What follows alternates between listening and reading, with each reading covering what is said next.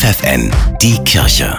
Regional. Mit Steffi Behnke für die Region Hannover. Morgen um 18 Uhr laden die beiden großen Kirchen zum Weihnachtsliedersingen ins Stadion von Hannover 96 ein. Etwa 1000 Menschen werden zu diesem ersten Stadionsingen erwartet. 14 Weihnachtslieder stehen auf dem Programm. Dazu tritt das Gospel-Ensemble Praise Station und der Hannoversche Wohnungslosenchor auf. Der Eintrittspreis ist gestaffelt. Die Einnahmen aus Tickets und Spenden kommen der Wohnungslosenhilfe zugute.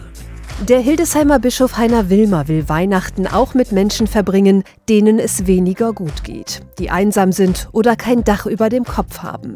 Er besucht deshalb rund um die Feiertage Einrichtungen, die sich um diese Menschen kümmern. Zum Beispiel den Guten Hirten und die Vinzenzpforte in Hildesheim. Für mich ist es wichtig, bei diesen Menschen zu sein, weil Weihnachten ist für mich ein Thema der Sehnsucht, der Suche nach Geborgenheit, nach einem Zuhause, nach Heimat, nach Aufnahme und äh, nach Ankommen.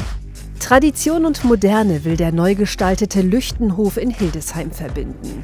Im ehemaligen Priesterseminar finden künftig Weiterbildungen, Konzerte, Vorträge und spirituelle Angebote statt, sagt Direktorin Stefanie Brall. Mich reizt an diesem Ort diese 700 Jahre alte Geschichte und besonders hier in diesen Innenhöfen kann man den Himmel so gut sehen und die Vögel, die über einen hinwegfliegen und die äh, manchmal auch zwischenlanden und genau so wollen wir ein Ort sein für Gäste, die zwischenlanden wollen in ihrem Leben, um Wandel möglich zu machen. Mehr dazu findet ihr im Netz lüchtenhof.de.